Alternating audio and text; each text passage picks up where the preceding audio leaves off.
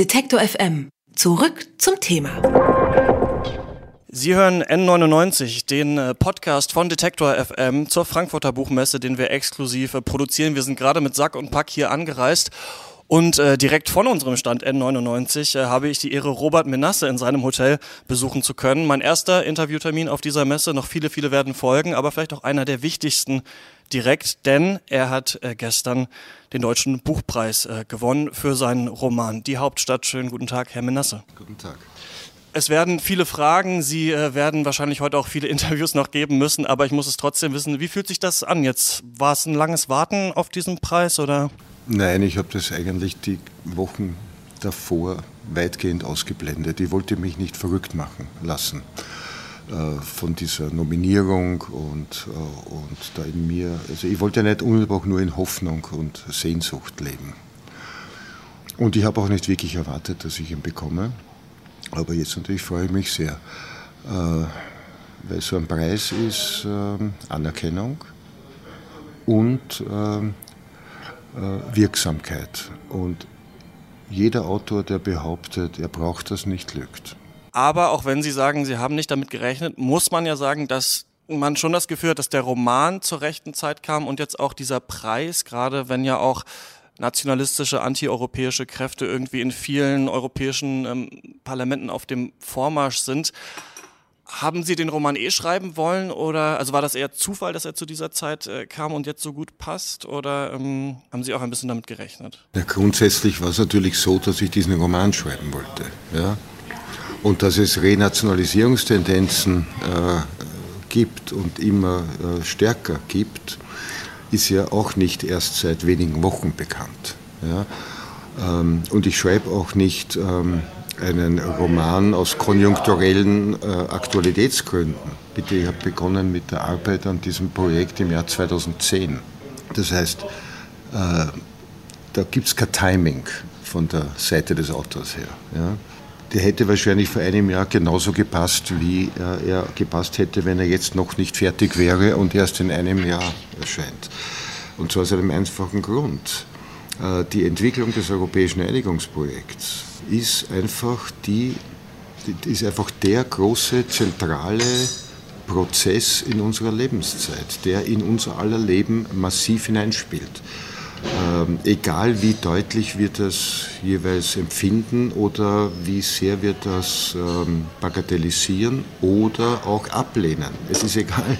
Da wird zum ersten Mal in der Geschichte in einer Stadt werden die Rahmenbedingungen für den ganzen Kontinent äh, produziert. Das, das, das spielt in ihr Leben hinein und in meines. Ja.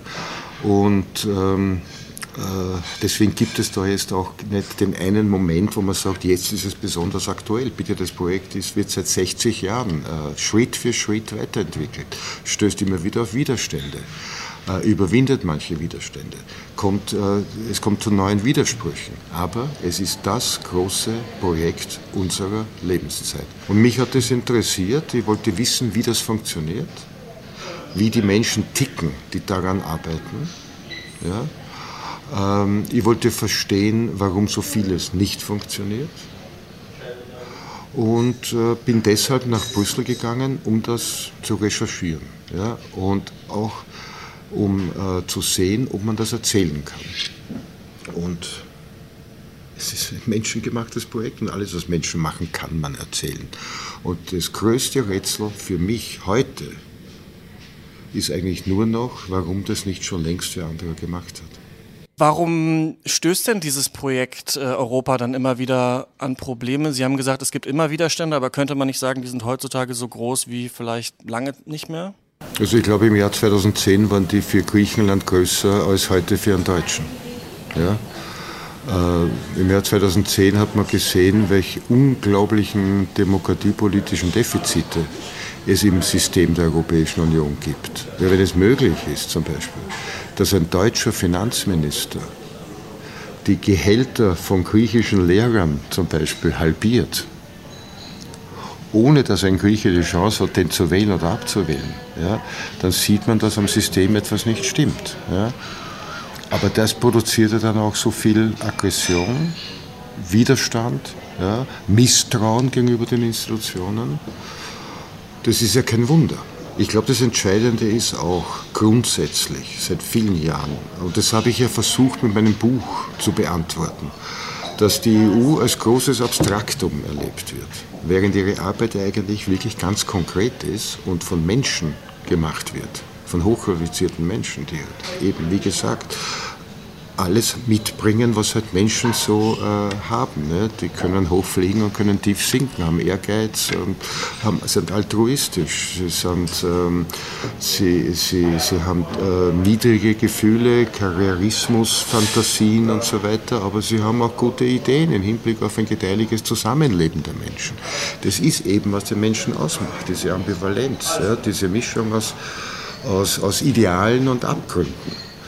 Und mein Anspruch war, es einfach zu erzählen, dass es so ist. Es ist so.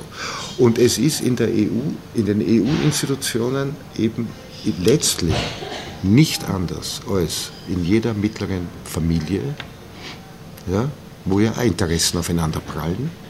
Und nicht nur in der Pubertät der Kinder, aber dann zum Beispiel ja auch. Ja, oder in anderen Formen von äh, Verwaltungen oder Bürokratien. Ja, mir kann doch niemand erklären, dass zum Beispiel bei Ihnen in Ihrem äh, Medium, in Ihrem Sender, äh, da es keine Interessenskonflikte gibt. Ja? Sie werden mir das vielleicht dann auch beichten müssen und dann werden Sie sehen, es ist einfach so, äh, auch in so großen Institutionen wie zum Beispiel der Europäischen Kommission. Und die Frage ist jetzt nicht, befürworte ich das oder lehne ich das ab, so wie es jetzt ist die Frage ist, finde ich die Idee und den Anspruch vernünftig? Und kann ich daher verstehen, was da passiert und vernünftig kritisieren, was nicht klappt? So, und da sind wir wieder bei Menschen. Menschen sind im Roman dann Figuren. Ja? Und von denen erzählt man, was die tun. Robert Menasse, ähm, Träger des Deutschen Buchpreises 2017 bei Detektor FM im Gespräch. Vielen Dank. Ja, ich danke Ihnen. Alles Gute. Wer unser Angebot voranbringen möchte, hilft uns schon mit dem guten alten Weitersagen. Egal ob im Freundeskreis oder im sozialen Netzwerk Ihrer Wahl. Empfehlen Sie uns gern weiter.